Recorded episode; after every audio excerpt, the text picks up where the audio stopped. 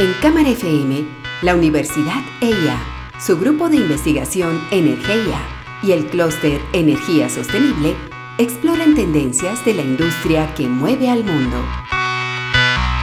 Una industria que avanza y evoluciona día a día. Energía pura.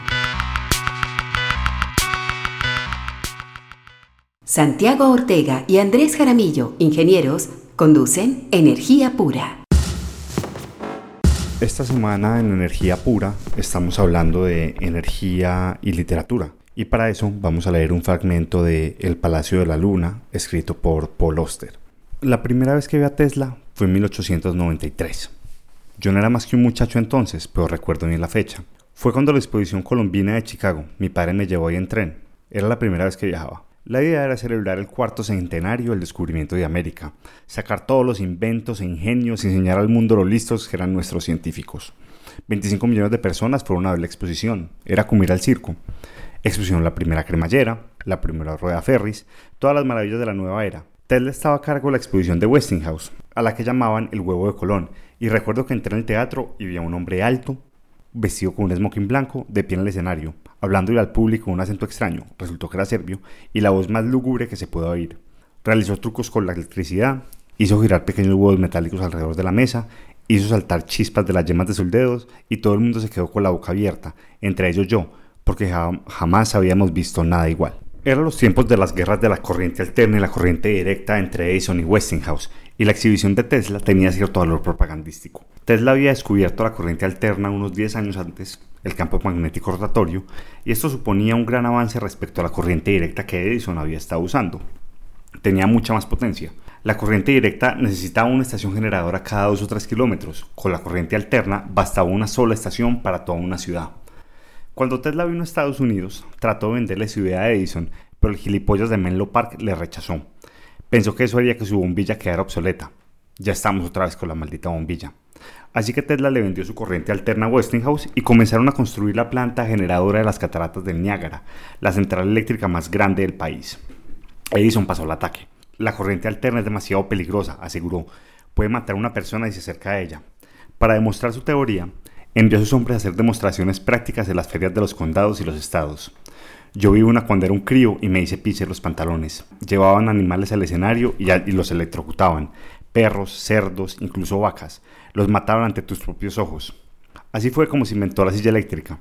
Edison la concibió para probar los peligros de la corriente alterna y luego se la vendió a la prisión de Sing Sing, donde todavía la usan. Maravilloso, ¿no? Si el mundo no fuese un lugar tan hermoso, podríamos convertirnos todos en cínicos. El huevo de Colón puso fin a la controversia. A Tesla lo vivió mucha gente y se perdió el miedo. El hombre era un lunático, desde luego, pero al menos no estaba metido en eso por dinero. Unos años después, Westinghouse tuvo problemas económicos y Tesla rompió en pedazos su contrato de derechos con él como gesto de amistad. Millones y millones de dólares. Simplemente lo rompió y se dedicó a otra cosa. Ni qué decir tiene que murió en la ruina. Este fue un fragmento de El Palacio de la Luna de Paul.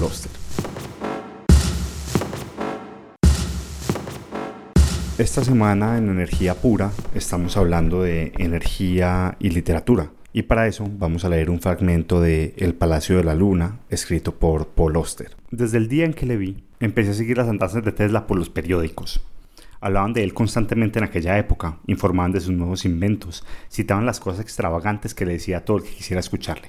Era un personaje curioso, un demonio sin edad que vivía solo en el Hotel Waldorf, enfermizamente temeroso de los gérmenes, paralizado por toda clase de fobias, víctima de ataques de hipersensibilidad que casi lo volvían loco.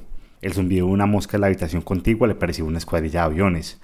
Si pasaba por debajo de un puente, notaba que la estructura le oprimía el cráneo como si estuviera a punto de aplastarle. Tenía su laboratorio en el Bajo Manhattan, en West Broadway creo que era. West Broadway, esquina Grand. Dios sabe qué no inventaría allí. Tubos de radio, torpedos de control remoto, un plan de electricidad sin cables. Eso es, sin cables. Plantábase una varilla metálica en la Tierra y absorbía la energía directamente del aire. Una vez afirmó que había construido un aparato de ondas sonoras que concentraba las pulsaciones de la Tierra en un punto muy pequeño.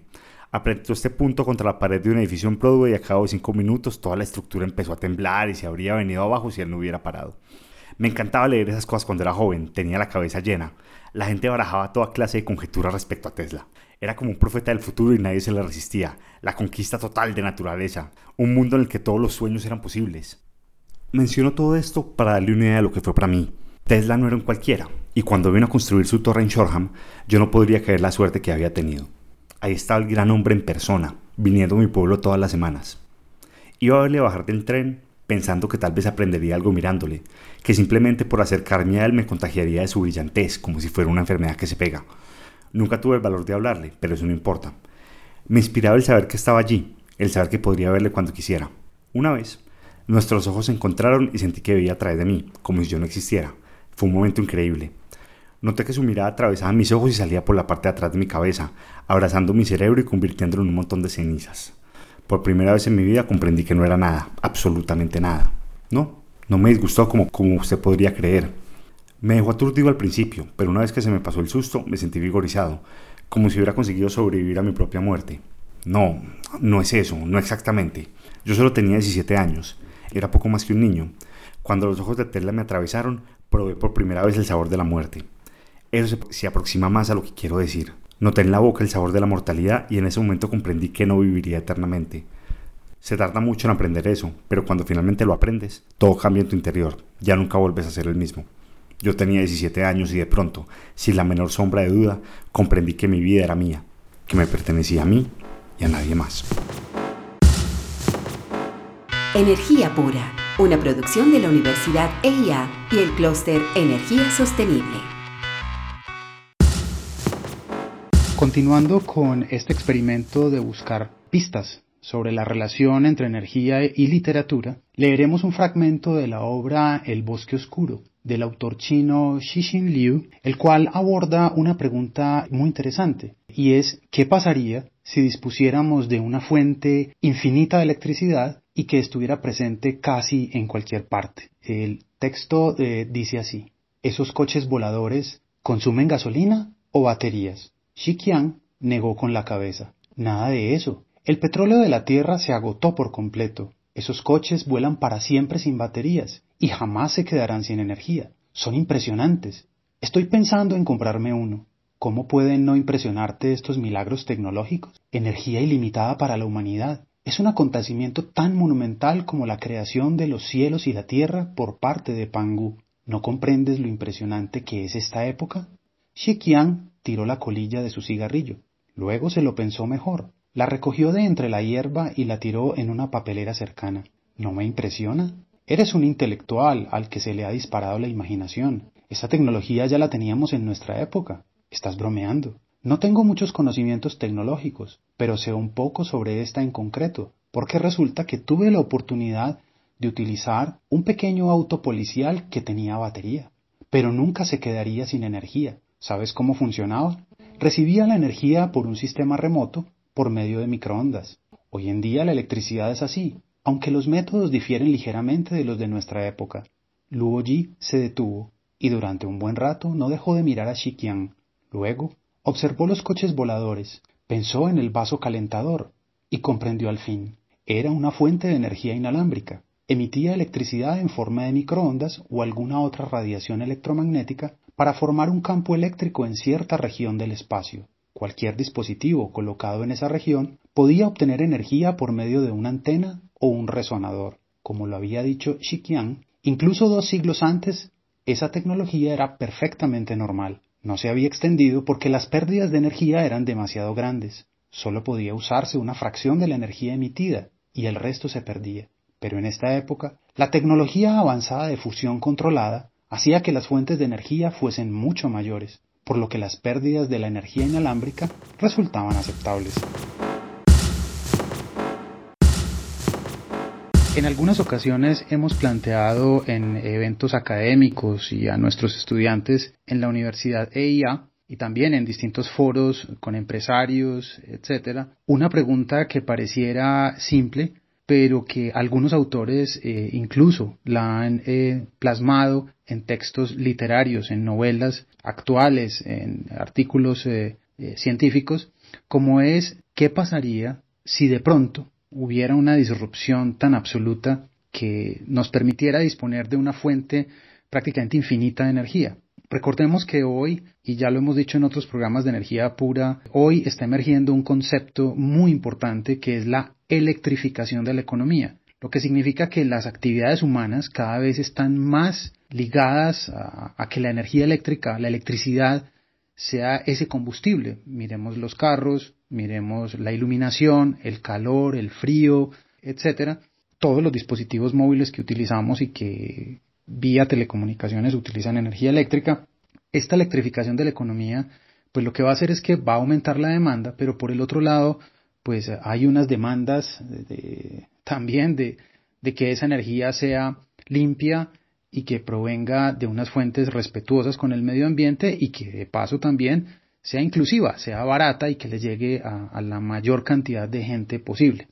Además también hemos dicho que los nuevos negocios de energía permiten que esa energía limpia, barata, eh, pueda también ser suplida por usuarios, en lo que se ha denominado hoy el prosumidor de energía y que, eh, digamos, se agrupa en conceptos nuevos como son la energía transactiva y las cooperativas energéticas. Hemos encontrado muchos autores que se preguntan qué pasaría si esa energía con esas capacidades pudiera estar al alcance de cualquier persona.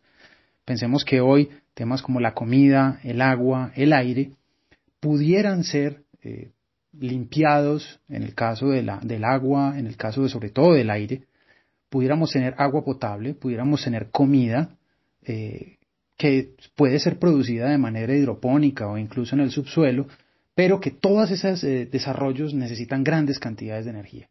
Entonces, esta semana en Energía Pura nos hemos dado cuenta, buscando referencias, que algunos autores como Isaac Asimov pues han, han, tratado sobre este asunto. Incluso George Orwell en su gran novela 1984 y al mismo Aldous Huxley, ya prevían unos cambios muy grandes y, se hacían las preguntas sobre esas economías basadas en combustibles fósiles, en su momento el carbón y luego el petróleo, posteriormente el gas, y qué pasaría hoy en este cambio tan grande que nos plantean las energías renovables.